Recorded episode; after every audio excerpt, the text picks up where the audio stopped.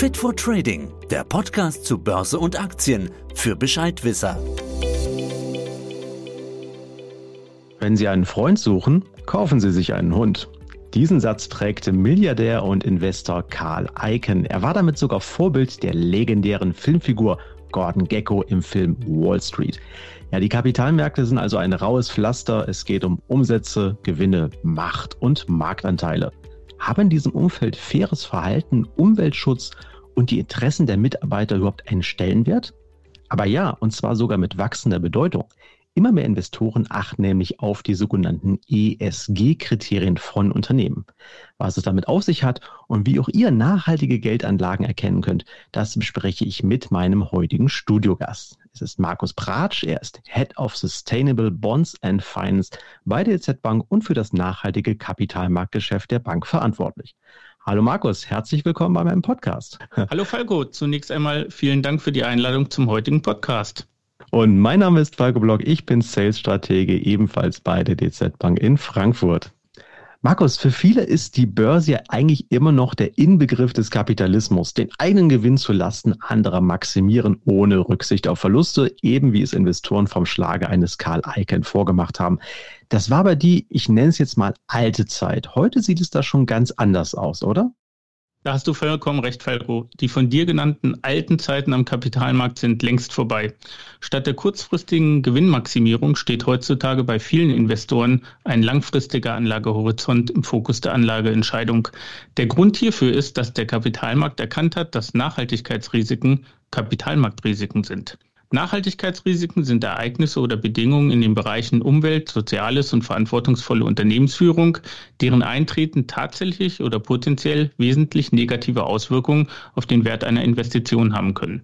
Dabei unterscheiden wir einerseits zwischen sogenannten Outside-In-Risiken, also Risiken der Umwelt, die auf das Unternehmen wirken, Beispiele hierfür wären physische Risiken, wie zum Beispiel Extremwetterereignisse oder transitorische Risiken, die sich zum Beispiel aus dem Übergang zu einer CO2-armen Wirtschaft ergeben und andererseits zwischen sogenannten Inside-Out-Risiken, also Risiken, die durch die Unternehmensaktivität für seine Umwelt entstehen, zum Beispiel ein Risiko zur Umweltverschmutzung oder Menschenrechtsverletzungen. Nachhaltigkeit kann sich also positiv oder negativ auf die Bewertung von Emittenten auswirken. Gleichzeitig birgt Nachhaltigkeit auch ein hohes Reputationsrisiko. Die Transparenz mit Blick auf Nachhaltigkeit ist in Zeiten des Internets und von Social Media allerdings enorm gestiegen. Mit Blick auf nachhaltige Produkte und Dienstleistungen wird Nachhaltigkeit zudem immer mehr zum Wettbewerbsfaktor Faktor für Unternehmen. Viele Konsumenten, insbesondere auch jüngere Generationen wie die Generation Z, haben ein Bewusstsein für Nachhaltigkeit erlangt.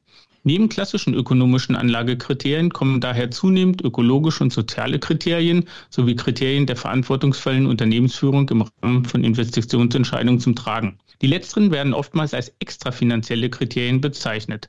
Im Unterschied zu den klassischen ökonomischen Kriterien sind sie langfristig orientiert. Dies bedeutet, dass Anleger neben einer klassischen ökonomischen Rendite auch eine ökologische und soziale Rendite erzielen können, welche sich mittel- bis langfristig in eine ökonomische Rendite verwandelt. Jetzt ist ja der Begriff nachhaltig wirtschaften, also ich, das höre ich schon eine ganze Zeit. Ich kann mich noch dran erinnern, damals, als ich noch im Aktienresearch war, hattest du ja auch schon das Thema Nachhaltigkeit mit betreut. Damals hat es, glaube ich, wie lange ist das jetzt her? Zwölf Jahre oder so? Korrigiere mich. Da hat es noch keinen interessiert so richtig, ne? Fast 18. Ja, siehst du mal, oh Mann. Also dieser Begriff ist ja äußerst dehnbar und es lässt sich einfach vieles unter das Thema Nachhaltigkeit packen. Damit es aber nicht beliebig wird, sondern konkret messbar, gibt es ja diese sogenannten ESG-Kriterien. Kannst du das mal kurz auflisten? Was versteht man darunter?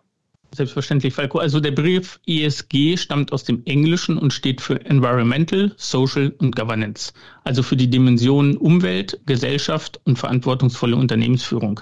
Ähm, für jede dieser Dimensionen werden nachprüfbare Kriterien festgelegt. Diese sollen es Investoren ermöglichen, die Nachhaltigkeit eines Emittenten zu bewerten. Beim Kriterium Environmental geht es beispielsweise darum, wie sehr ein Emittent Umweltaspekte während seines Wirtschaftens berücksichtigt. Es wird beispielsweise analysiert, wie viel CO2 ein Unternehmen emittiert, wie viele Ressourcen es verbraucht oder wie energieeffizient Produktionsprozesse sind. Die Dimension Soziales misst die sozialen Auswirkungen der Geschäftstätigkeit. Beispiele.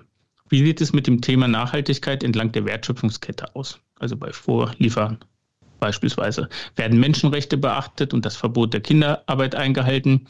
Welchen Stellenwert nehmen Diversity und Inclusion beim Emittenten ein? Haben die Produkte und Dienstleistungen des Unternehmens positive soziale Auswirkungen auf Gesellschaft und Konsumenten?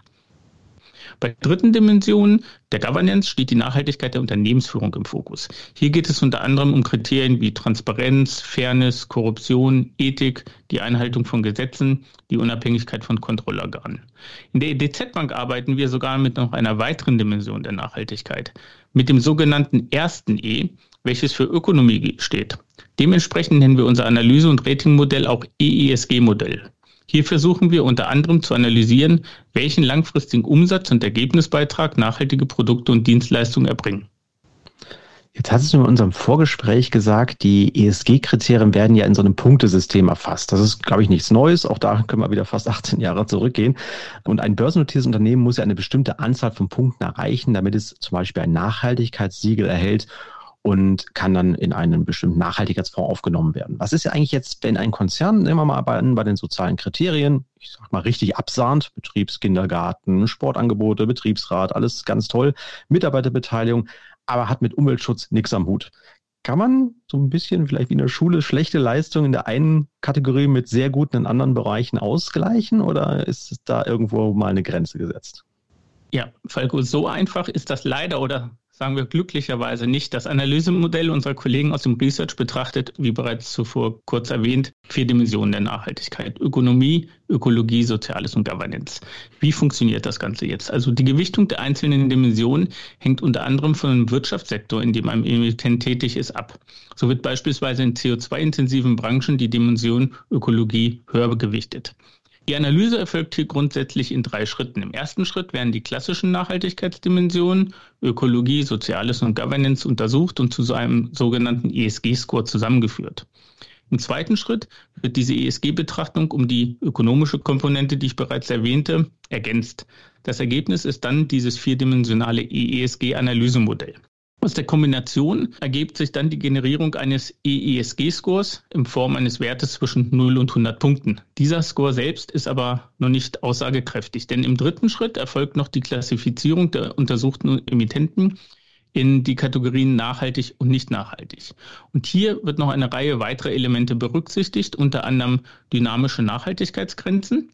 Das sind gewisse Mindestpunkte, die ein Unternehmen in einem respekten Sektor oder aber auch über alle Sektoren hinweg erreichen muss. Also es muss eine gewisse Nachhaltigkeitsperformance auf jeden Fall an den Tag gelegt werden. Es gibt auch harte und weiche Ausschlusskriterien.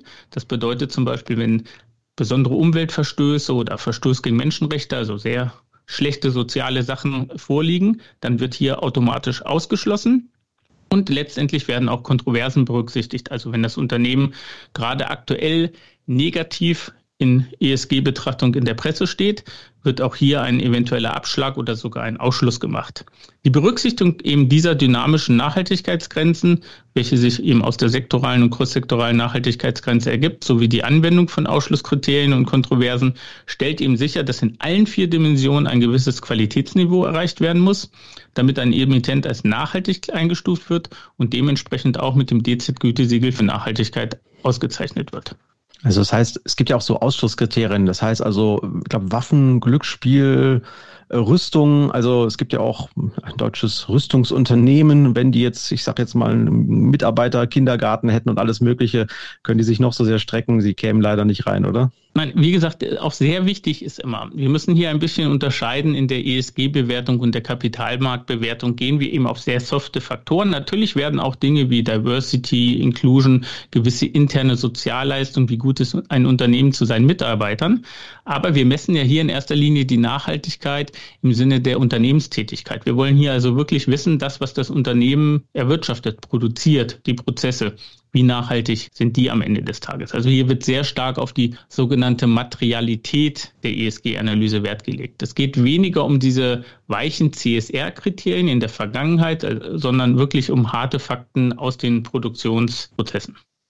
Dann komme ich nämlich zu meinem nächsten Thema, einem sprechenden Punkt, an den hat es ja in diesem Zusammenhang trotz dieser, ich sag mal, umfangreichen Prüfung ja leider auch gegeben, und zwar das Thema Greenwashing habe immer mal wieder gelesen. Was hat es damit auf sich? Wie konnte denn sowas passieren?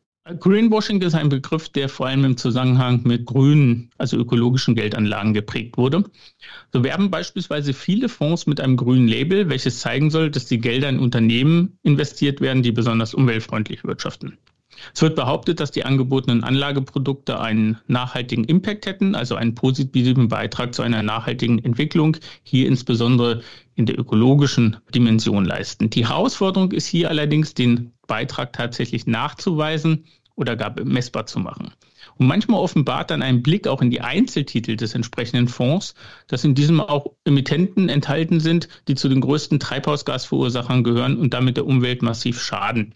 Es findet also eine Grünfärberei, das sogenannte Greenwashing statt. Was sind die Hintergründe? Warum kommt es dazu? Unterschiedliche Auffassungen darüber, was nachhaltig ist, sind eine wichtige Ursache für diese Greenwashing-Vorwürfe. Deren mögliche Lösung in mehr Transparenz, einer vergleichbaren Definition von nachhaltigen Aktivitäten und einer Kontrolle der Vorgaben durch unabhängige Instanzen liegt. Diese Aspekte bilden beispielsweise auch das Herz der Regulierung in Deutschland und der EU der sogenannten EU-Taxonomie. Und die soll die wichtige Aufgabe nehmen, zu definieren, eine gemeinsame Sprache für Nachhaltigkeit. Und es soll hier eben wirklich ökologisch nachhaltige Aktivitäten auf EU weiter Ebene definiert werden und damit das Greenwashing eigentlich am Ende des Tages verhindert. Ich glaube, an der Stelle muss man mal ganz deutlich betonen, dass vielleicht derjenige oder diejenigen von euch, liebe Zuhörer, die sagen, ich will ein Produkt haben oder ich will ethisches Investment haben, das vielleicht die eigenen Ansprüche, die man hat, was ethisch, ökologisch korrekt und so weiter ist, nicht unbedingt mit dem übereinstimmen, was der Gesetzgeber macht. Ich sage es immer so gern, Brunnenbohrer in Südafrika sind nun mal leider nicht börsennotiert wenn man jetzt das Extrembeispiel nehmen müsste, sondern es sind halt immer noch Unternehmen, die Geld verdienen müssen. Das muss natürlich nicht auf Kosten aller anderen gehen, aber das, was vielleicht wirklich das Allerbeste wäre, solche Unternehmen, ja, sind noch nicht mal kapitalmarktorientiert, richtig? Genau, die große Herausforderung liegt ja sozusagen immer dahin in dem nachhaltigen investierbaren Unternehmen oder Universum. Und wie du schon richtig sagtest, Nachhaltigkeit hat auch eine gewisse individuelle und kulturelle Komponente. Und es kann immer nur eine Vereinheitlichung und Standardisierung als einen gewissen Rahmen geben. Innerhalb dieses Rahmens muss es aber auch eine gewisse Flexibilität geben, was man unterstützt. Wir sehen auch in vielen Diskussionen, gerade in Richtung Brüssel, was ja auch die Taxonomiegestaltung geht, dass sozusagen das, was in einem Land als nachhaltig gilt, nicht unbedingt im anderen Land auch als nachhaltig gelten muss. Kann ich denn aber mich auch selber mal erkundigen? Habe ich hier eigentlich überhaupt die Möglichkeit, mir selber dann mal was anzuschauen, wenn ich sage, das Unternehmen, dem vertraue ich jetzt beim ESG-Thema oder muss ich einfach glauben, was entsprechend dann zum Beispiel die Z-Bank äh, beim Nachhaltigkeitsziel rausgefunden hat? Es gibt verschiedene Möglichkeiten. Also bei den Einzelwerten hat der Anleger sicherlich die Möglichkeit, sich an den sogenannten Nachhaltigkeitsratings zu orientieren. Hier gibt es jedoch eine Reihe von Herausforderungen. Unterschiedliche Ratinganbieter legen unterschiedliche Kriterien und Bewertungsmethoden an. Damit wird die Vergleichbarkeit zwischen den Ratings verschiedener Anbieter natürlich erschwert. Zudem unterscheiden Ratinganbieter selten zwischen großen und kleinen Unternehmen und legen häufig dieselben Kriterien an. Das führt oftmals dazu, dass kleine und mittelständische Unternehmen in den Ratings schlechter abschneiden. Ferner sind Nachhaltigkeitsratings primär vergangenheitsorientiert und reflektieren maximal auf den Status quo. Und die Identifikation der nachhaltigen Champions äh, von morgen sozusagen spielt bislang kaum eine Rolle. Und wir kennen das ja eigentlich aus der klassischen Unternehmensbewertung. Man will ja eher wissen, was mit dem Geld in der Zukunft passiert. Ein weiterer Kritikpunkt ist auch, dass die Nachhaltigkeitsratings oftmals sehr starr sind, da sie maximal ein oder zweimal im Jahr eigentlich auch nur aktualisiert werden. All das ändert natürlich nichts daran, dass die Anbieter von Nachhaltigkeitsrating mit Blick auf Einzelbewertung von Emittenten eine wichtige Rolle spielen, denn sie helfen, die Komplexität von Nachhaltigkeit auf eine Zahl oder einen Buchstaben zu reduzieren. Denn ein Einzelanleger kann nicht für jeden Wert, den er investieren möchte oder viele Werte, die in einem Fonds sind, entsprechend eine umfassende Analyse machen.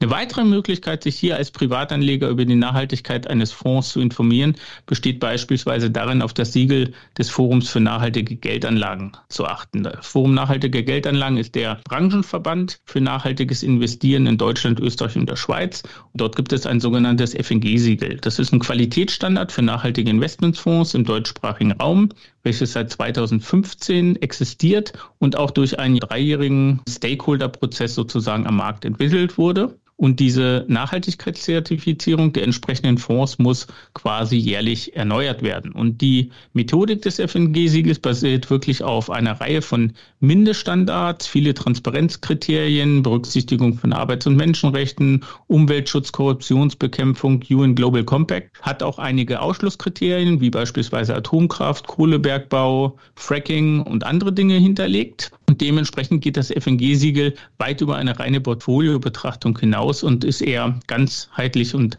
aussagekräftig. Es gibt mehr als 80 Fragen, die dort für jeden Fonds analysiert werden es wird eben auch geschaut, wie ist Reporting, Kontroversenmonitoring, wie werden Stakeholder eingebunden, etc. Also auch hier etwas, wo man einen ganzheitlichen Fonds sozusagen betrachten kann und natürlich Unterstützung erhalten Anleger künftig auch durch die Regulierung.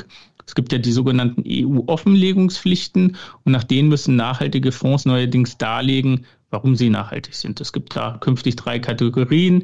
Eine dunkelgrüne Kategorie, eine grüne Kategorie und dann eine Klassifizierung, wo Fonds sagen, wir sind traditionelle Fonds, berücksichtigen noch keine Nachhaltigkeit.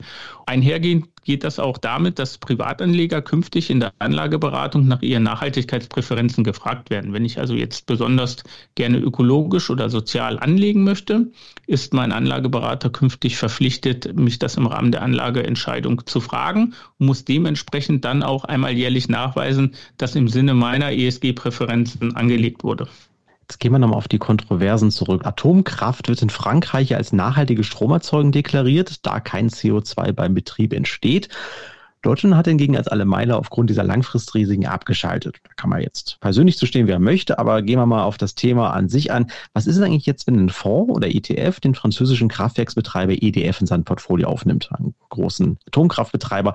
Ist dann eigentlich dieser Fonds in Deutschland dann nicht nachhaltig, in Frankreich dann aber schon? Genau, also nach FNG-Kriterien, wie wir eben gelernt haben, wäre das nicht nachhaltig. Allerdings muss man sagen, die Beantwortung dieser Frage liegt letztlich beim Anleger und seiner individuellen Anlagephilosophie und auch so ein bisschen in dem Kulturraum, in dem er sich bewegt. Denn Nachhaltigkeit hat auch immer eine kulturelle Komponente, was in einem Land in einem Kulturkreis dieser Welt als nachhaltig gilt, kann in einem anderen Land schon als nicht nachhaltig klassifiziert werden. Für die meisten deutschen Investoren ist Atomkraft ein Ausschlusskriterium und daher unter Nachhaltigkeitsgesichtspunkten nicht investierbar. Es ist jedoch richtig, dass bei der eigentlichen Stromproduktion aus Kernenergie kaum Treibhausgase freigesetzt werden. Der Uranabbau selbst hinterlässt jedoch große Gefahren für Mensch und Umwelt und auch die Endlagerung für den Atommüll ist mit großen Herausforderungen und Risiken verbunden. Und das führt eben dazu, dass Atomkraft bei vielen deutschen Fonds ohnehin schon ein Ausschlusskriterium war. Und selbst, man hat es ja jetzt in den Medien so ein bisschen gehört aus Brüssel, in der EU-Taxonomie ist ja tatsächlich Atomkraft als nachhaltig und als eine gewisse Transformationstechnologie klassifiziert worden. Allerdings wird diese neue Einstufung in der Taxonomie, was die deutschen Anleger betrifft, nichts am Verhalten ändern. Anders hingehen sieht es tatsächlich bei französischen oder osteuropäischen Investoren aus, welche Kernkraft schon immer und auch weiter weiterhin als nachhaltig klassifizieren. Jetzt ist mir letztens sogar ein Artikel begegnet, da habe ich gesehen, dass Staatsanwälte in einzelnen USA-Bundesstaaten gegen Fondsmanager oder Assetmanager vorgehen, die nicht mehr in Industrie mit hohem CO2-Ausstoß investieren wollen. Auch hier bei dir die Frage, wenn wir mal über den großen Teich schauen, ist das eigentlich nur so ein europäisches Luxusthema und die Amerikaner sagen zum großen Teil, pff, kümmert uns nicht, Biden hin oder her mit seinem Inflation Reduction Act, der ja eigentlich auch in erneuerbare Energien investieren soll, oder ist das Land in dem Fall einfach nur so extrem gespalten? In den USA muss man fairerweise sagen, die Anti-ESG-Stimmung steigt. Glücklicherweise bleibt Nachhaltigkeit dennoch auf der Agenda. Um uns mal so einen kleinen Vergleich zu holen. Also in den USA werden derzeit ungefähr 10 Prozent des gesamten Anlagevermögens gemäß ESG-Kriterien verwaltet. In Europa sind es bereits mehr als 50 Prozent. Man sieht also so, durch die vergangenen Jahre hat Europa sich da natürlich schon einen großen Vorsprung verschafft. Und in den vergangenen Wochen und Monaten erreichten uns diverse Hiobsbotschaften aus den USA, was nachhaltiges Investieren betrifft. Der politische Konflikt um nachhaltiges Investieren wird auf diversen Ebenen ausgetragen. Die Republikaner klagen gegen das Recht von Pensionsfonds ESG zu berücksichtigen. In Kalifornien schießen Demokraten mit einem strengen Lieferkettenoffenlegungsgesetz dazwischen und in Washington planen sie einen Kongressausschuss zu nachhaltigem Investieren. 18 Bundesstaaten gehen tatsächlich mittlerweile per Gesetz gegen ESG vor Und große Wall Street-Giganten wie BlackRock, Blackstone, KKR berichten von zunehmendem Druck, von ESG-Kriterien Abstand zu nehmen. Dennoch wird man auch in den USA von dem Thema Nachhaltigkeit nicht die Augen verschließen können. Die ökologischen und sozialen Herausforderungen kennen keine Grenzen. Sie sind ein globales Problem, eine globale Herausforderung, machen vor einzelnen Staaten am Ende des Tages keinen Halt. Und auch die USA ist an vielen Stellen sehr, sehr anfällig, was zum Beispiel die Folgen des Klimawandels äh, betrifft. Und deswegen muss weltweit sowohl öffentliches Kapital als auch privates Kapital mobilisiert werden, um diese Nachhaltigkeitsfinanzierungslücke, die wir haben, zu schließen. Und ein Beispiel ist ja auch der sogenannte Inflation Reduction Act.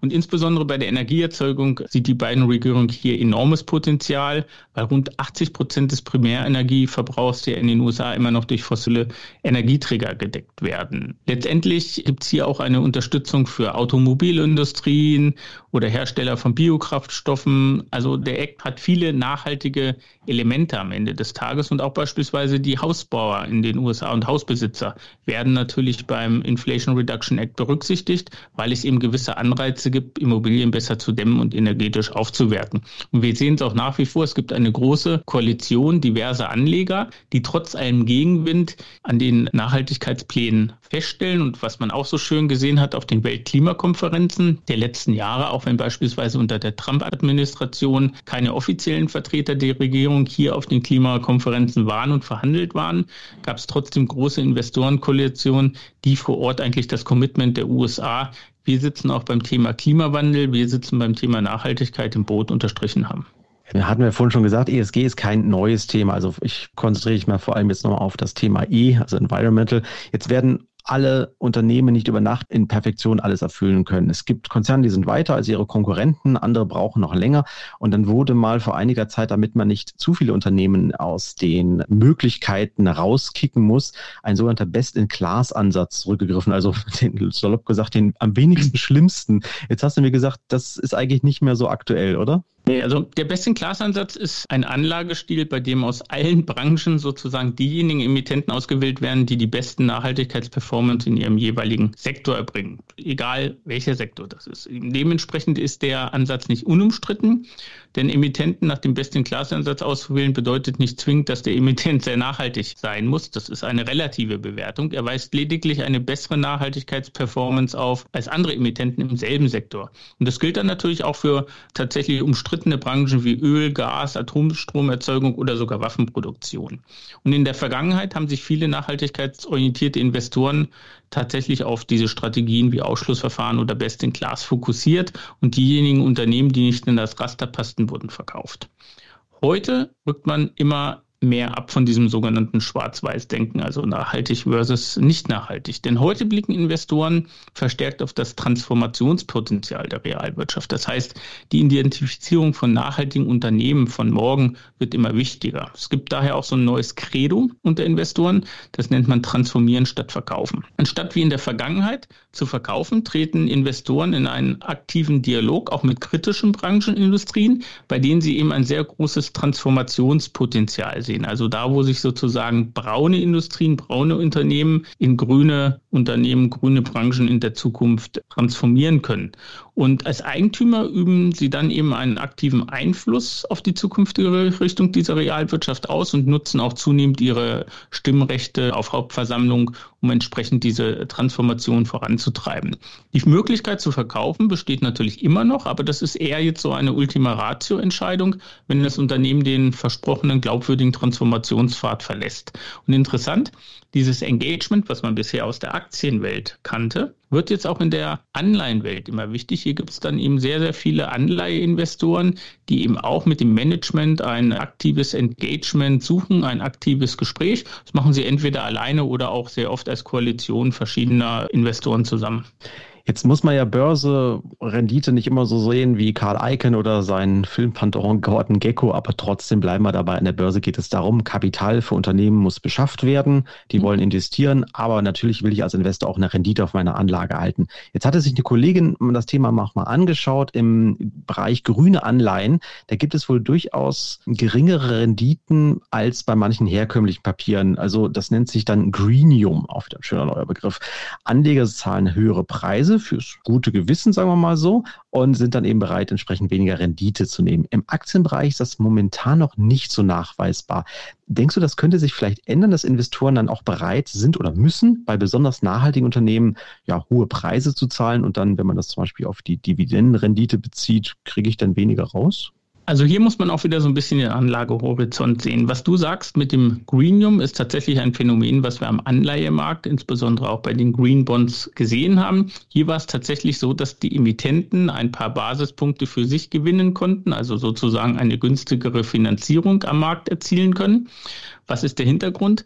Eine Sache ist sicherlich Angebot und Nachfrage. Im Sustainable Bond Markt, also im Markt für nachhaltige Anleihen, haben wir nach wie vor die große Herausforderung. Es gibt eigentlich zu wenig Angebot und zu viel Nachfrage. Also Investoren würden sich hier viel mehr nachhaltige Vehikel wünschen. Dementsprechend wird auch alles abgenommen, was es gibt. Die Orderbücher sind oftmals sehr, sehr hoch überzeichnet und Emittenten, die quasi regelmäßig an den Markt gehen, kommen insbesondere aus der sogenannten SSA-Welt. Das sind große Staaten, supranationale Organisationen oder Agencies, die können sogenannte grüne Kurven bauen und dort dann auch gewisse Basispunkte für sich generieren, um damit eine günstigere Finanzierung zu haben, das sogenannte Greenium. Das sieht man allerdings nicht immer am Markt, ist auch so ein bisschen von der Kapitalmarktsituation abhängig. Letztes Jahr, wo die Geopolitik auch diesen jungen Markt für grüne Anleihen zum ersten Mal vor eine Herausforderung gestellt hat, hat sich diese Preiskurven eigentlich eingeengt und man hat sehr selten ein Greenium im Markt gesehen. Was man allerdings sagen kann, und hier kommen wir wieder auf die Kurzfrist- und Langperspektive, das haben wir zum Teil bei Aktienportfolios, aber auch bei Multi-Asset-Portfolios gesehen, dass man generell eigentlich sagen kann, in der Kurzfristperspektive performt ein nachhaltiges Portfolio in der Regel ähnlich wie ein klassisches Portfolio, während wir dann so in der Mittel- bis Langfrist allerdings eine Outperformance des nachhaltigen Portfolios sehen. Warum ist das so? Zweierlei Gründe. Nachhaltiges Investieren ist auch mit einer gewissen Risikominimierung verbunden und es gibt diese sogenannte soziale und ökologische Rendite, die aber erst eben einige Jahre braucht, um sich zu materialisieren und dann in eine ökonomische Rendite überzugehen. Und hier haben sehr, sehr viele Backtestings sozusagen zu der Aussage auch geführt, dass in mittel- bis langfristig die Portfolio, die nachhaltigen Portfolios die klassischen outperformen. Generell lässt sich immer sagen, wer nachhaltig investiert, muss zumindest nicht auf Rendite verzichten und man hat dann eigentlich eine Doppelrendite. Man verdient genauso viel Geld und hat gleichzeitig noch mit einem guten Gewissen investiert. Ja, genau. Und das Risiko nicht unbedingt da, dass das Unternehmen dann mal wieder verklagt wird wegen irgendwelcher Kriterien, sei es jetzt ethisch oder umwelttechnisch. Das ist ja auch entsprechend immer ein ganz wichtiges Thema. Kommen wir mal zur Abschlussfrage. Was ist denn deine Erwartung? Wird es in einigen Jahren, der Druck ist ja unheimlich hoch, zumindest hier bei uns in Europa, eigentlich nur noch nachhaltige Unternehmen oder nachhaltig geratete Unternehmen am Kapitalmarkt gehen, müssen alle in diese Richtung gehen? Und was ist auch vor allem mit denen, die sagen, schaffe ich nicht, kriegen wir nicht hin mit diesen Kriterien, wir können ja unser Geschäft nicht komplett auf links krempeln, sind die dann für zumindest die Profis, Privatanleger können ja immer noch sagen, ich kaufe das Unternehmen, das äh, macht mir nichts, fallen die dann komplett raus, sodass dann auch große Unternehmen, Ölmultis und so weiter, weiter irgendwann gar nicht mehr investierbar sind? Die Aussage ist eigentlich zu verneinen. Wir müssen mal darauf schauen, eben neben den bereits sehr nachhaltigen Kandidaten ist das große Stichwort die Transformation.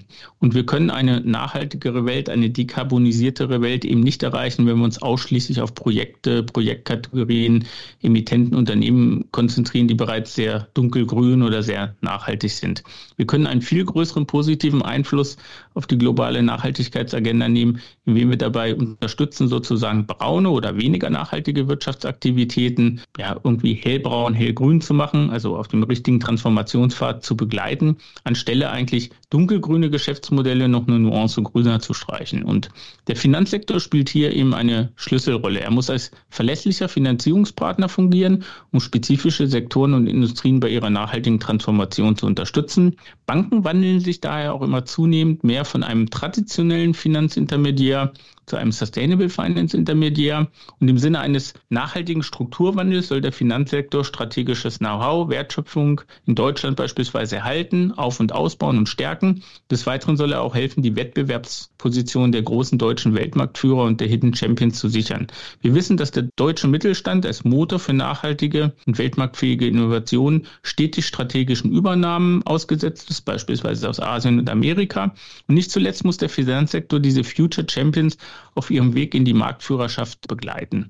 Und die erfolgreiche Transformation der deutschen Realwirtschaft ist nicht nur eine Grundvoraussetzung für die Entwicklung Deutschlands zu einem führenden Hub für Sustainable Finance, sondern auch für die Sicherung und Stärkung Deutschlands als führenden Standort für nachhaltige Produkte und Technologien. Und vor diesem Hintergrund darf sich der Kapitalmarkt nicht ausschließlich auf diejenigen fokussieren, die bereits nachhaltig sind, sondern eben insbesondere auch auf diese Transformationskandidaten. Kommen wir jetzt zu den absolut nicht nachhaltigen Unternehmen, die kaum oder nur sehr wenig Transformationspotenzial haben. Auch die werden sich weiterhin am Kapitalmarkt tummeln. Sie werden sich allerdings ausschließlich zu höheren Kosten refinanzieren und finanzieren können. Das heißt, die Kapitalaufnahme über die Finanzmärkte wird für sie deutlich teurer werden. Und in diesem Sinne wird eigentlich das nicht nachhaltige Kapitalmarktgeschäft in der Zukunft zwar nicht verschwinden, sich aber zu einer Nische entwickeln. Jetzt ist mir gerade noch eine Sache eingefallen. Ich, da ist doch demnächst, korrigiere mich, du bist auch auf dem Weg dahin, die neue Konferenz ist in Dubai und da geht es um das Thema Nachhaltigkeit, Umweltschutz. Jetzt gibt es einige sagen, hat man den Bock zum Gärtner gemacht. Sind auf der Seite denn im Endeffekt wirklich starke Impulse zu erwarten? Wie ist das? Die einen wollen ja unbedingt und die anderen profitieren ja eigentlich eher von einem immer weiter so. Was ist da so deine Erwartung? Was kann dabei rauskommen?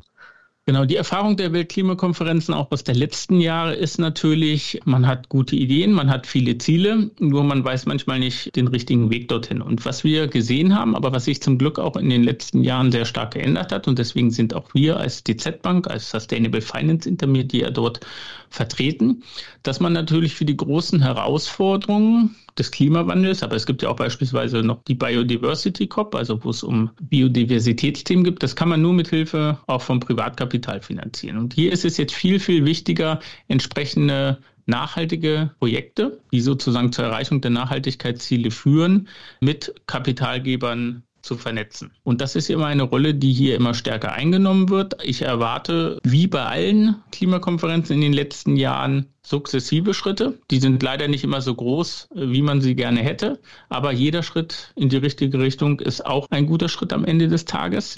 Und auch hier natürlich in Dubai, klar, äh, Öl und andere Industrien, die dort sehr stark beheimatet sind, sind eben diese Transitionsindustrien, die wir ja gerade auf dem Weg in mehr Nachhaltigkeit unterstützen müssen. Ich gebe immer auch ein zweites Beispiel. Der Mensch kann nicht über Wasser laufen. Wir brauchen auch zum Beispiel nach wie vor Aviation, also die Flugzeugindustrie, weil wir müssen weltweit Waren und Menschen bewegen, um auch sozusagen unsere Wirtschaft am Leben zu erhalten.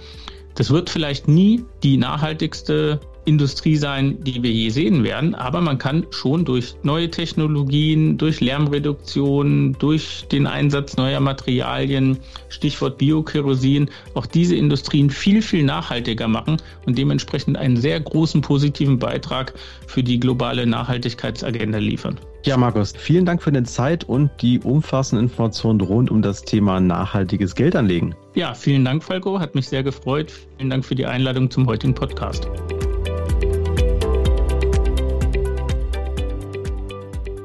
Ja, damit sind wir am Ende unseres heutigen Podcasts eingelangt. Ich hoffe, es hat euch gefallen und wir konnten euch einen guten ersten Einblick in das zugegebenermaßen nicht ganz einfache Thema nachhaltige Geldanlage geben. Eine gut verständliche Zusammenfassung findet ihr übrigens auch in unserer YouTube-Reihe Fit for Trading Challenge. Den Link dazu und zu der entsprechenden Folge habe ich euch wieder in die Show Notes gepackt. Und bleibt dabei, denn auch in den nächsten Podcast-Folgen werden wir uns mit weiteren grundlegenden und natürlich spannenden Themen zum Thema Geldanlage weiter beschäftigen. Falls ihr also keine unserer kommenden Folgen verpassen wollt, dann abonniert doch auch gleich hier unseren Kanal. Und falls ihr ansonsten Fragen, Kritik, Lob oder Anregungen auch für zukünftige Themen habt, schreibt uns gerne wieder an wertpapiere.dzbank.de. Und beachtet an dieser Stelle bitte auch unsere rechtlichen Hinweise, die habe ich euch wieder in die Show Notes gepackt. Und an dieser Stelle wünsche ich euch jetzt viel Erfolg bei euren weiteren Schritten an den Kapitalmärkten und freue mich auf das nächste Mal. Tschüss und macht's gut. Das war Fit for Trading, der Podcast für deine Investments. Fit for Trading, der Podcast zu Börse und Aktien für Bescheidwisser.